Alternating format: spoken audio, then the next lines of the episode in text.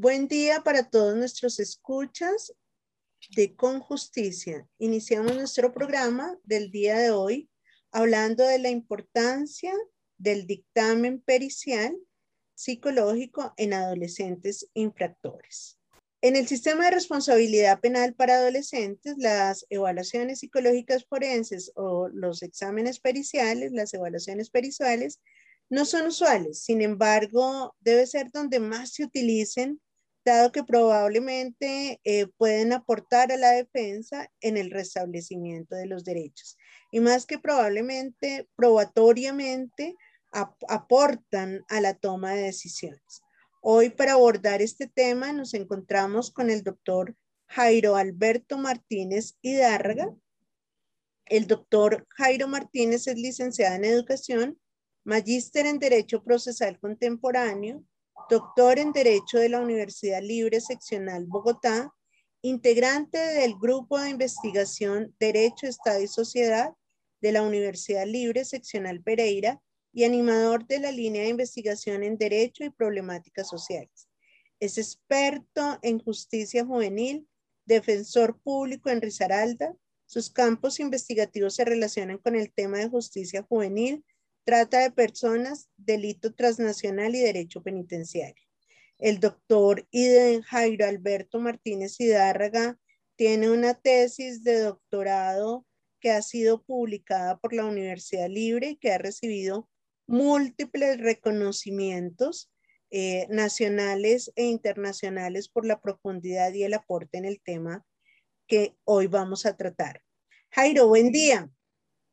Eh, Hola, doctora Sandra. Un gusto estar con usted y con toda la comunidad de la Fundación Universitaria Conrad Lorenz.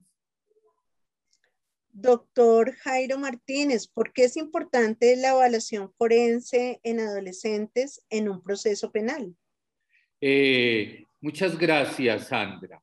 Eh, la evaluación forense en un proceso penal se constituye primero que todo en un medio probatorio muy válido. Es una herramienta.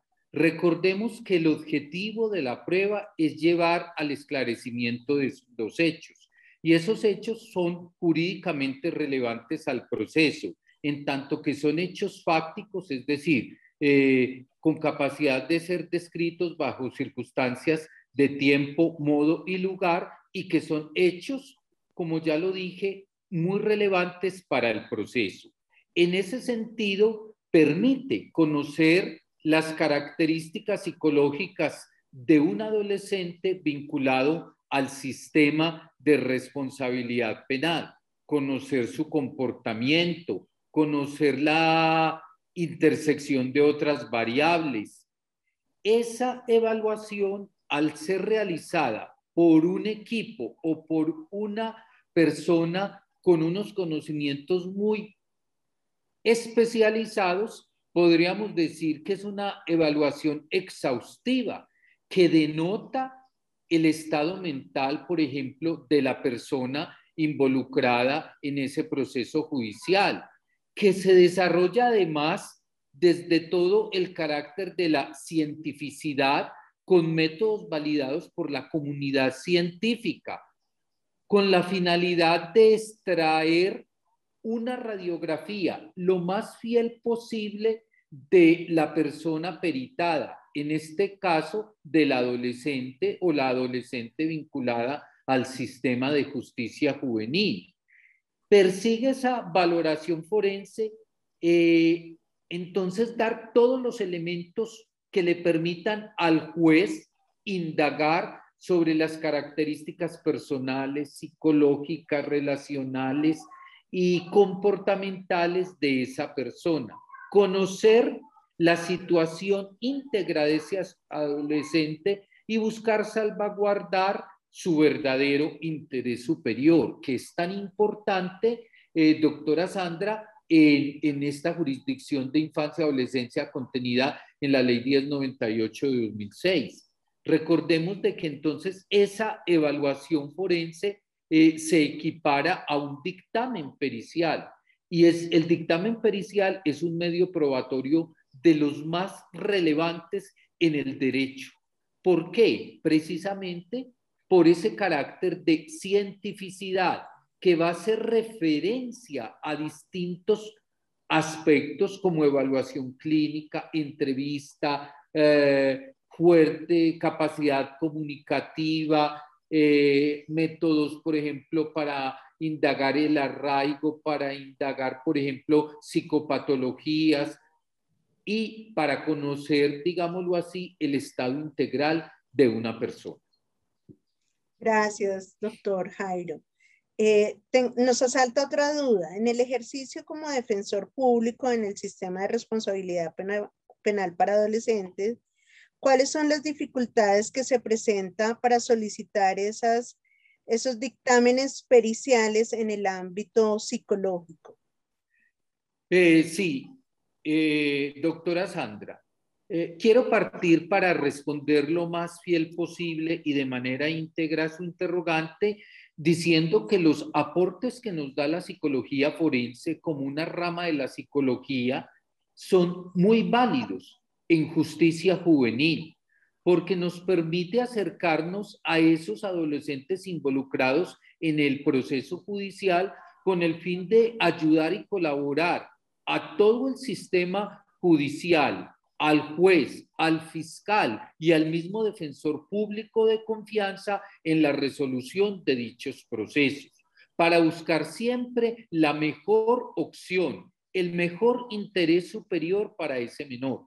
De ahí que ese interés superior tenga que ser distinto de un adolescente a otro, así hayan cometido las mismas conductas delictivas.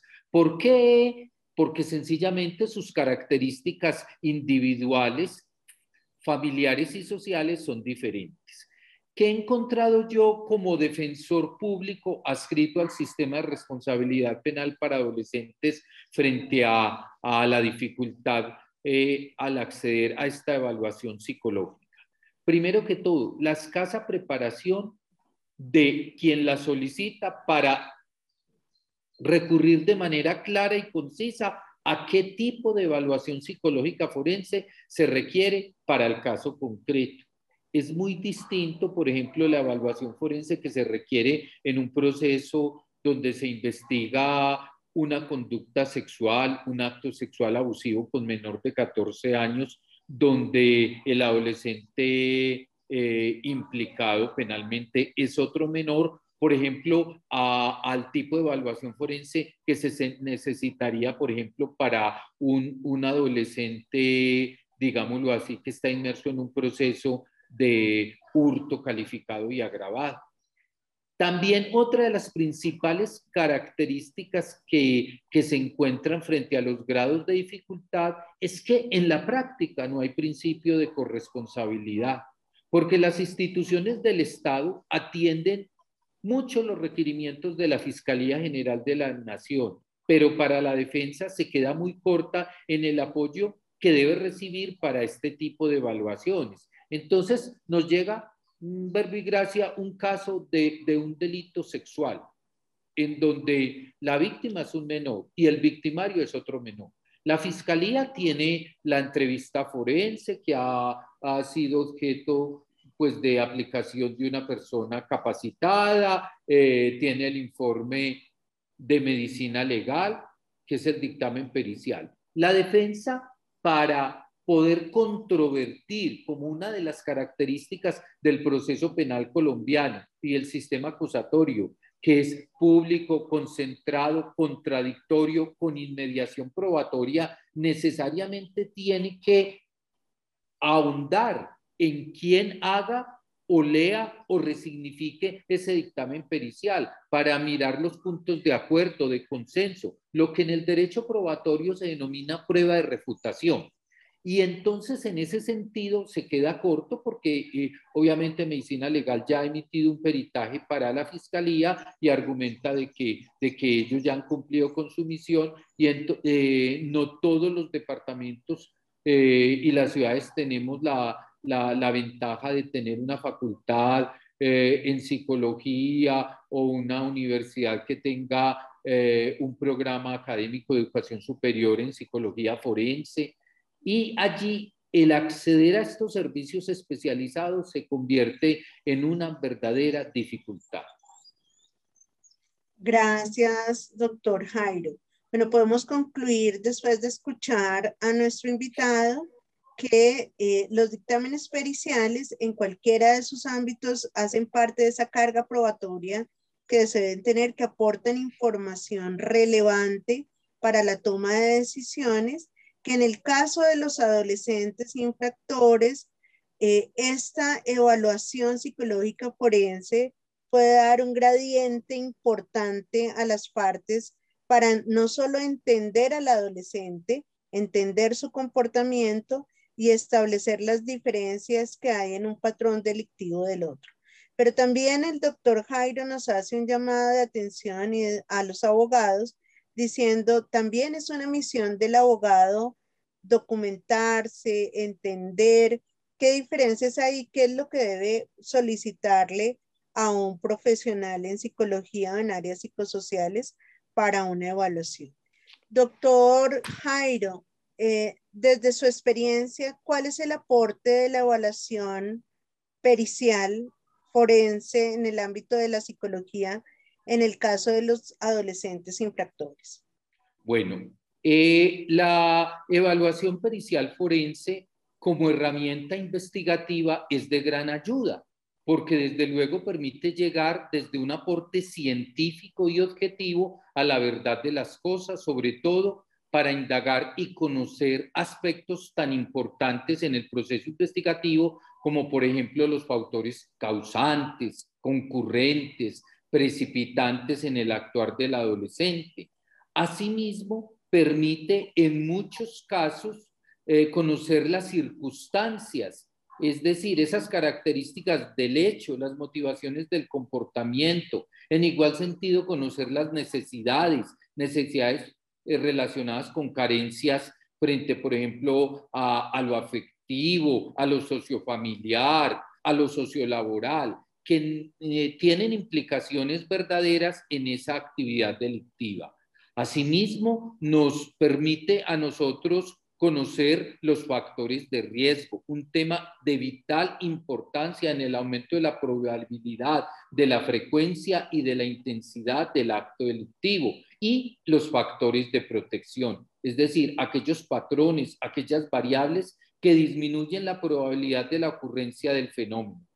Como, como dictamen pericial, ya lo ha dicho la Corte Constitucional de Colombia en la sentencia C-124 de 2011, eh, ese dictamen pericial presenta una doble condición. Es un instrumento para que el juez pueda comprender los aspectos fácticos del asunto, pero también es un medio de prueba en sí mismo que permite eh, llegar a la comprobación de determinados hechos que sin duda alguna, aplicando la sana crítica y todos los sistemas acordes de valoración de la prueba, van a permitir al juez fallar de una manera más objetiva y sobre todo más justa.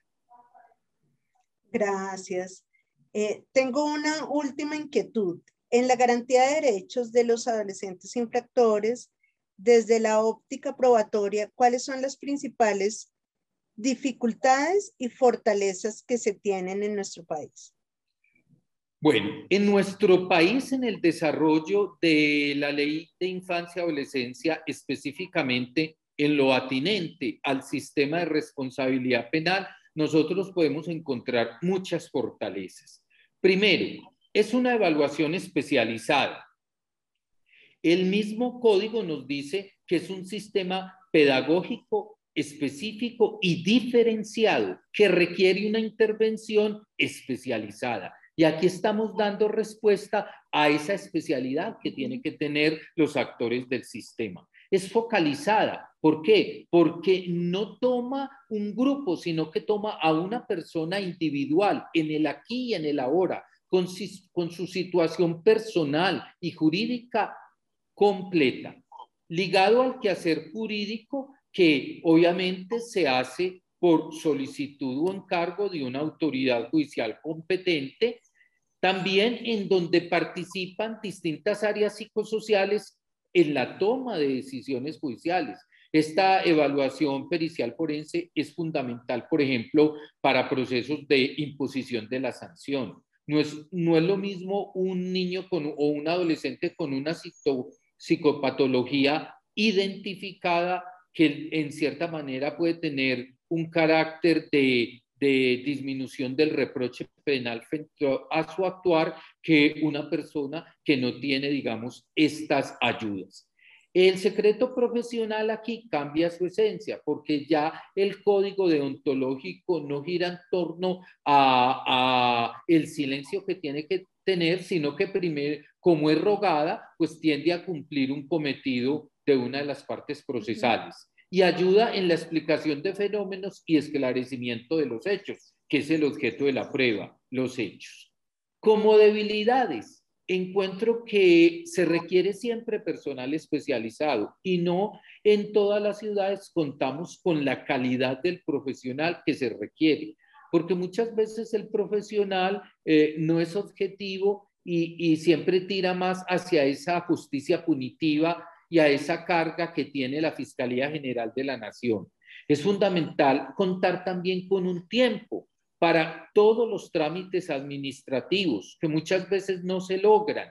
¿Por qué? Porque uno hace una solicitud, pero por los sistemas de gestión de calidad, esa, esa, esa solicitud tiene que seguir un proceso y las audiencias a través del principio de, de celeridad se busca que sean rápidas. Entonces, muchas veces no se equipara esos tiempos.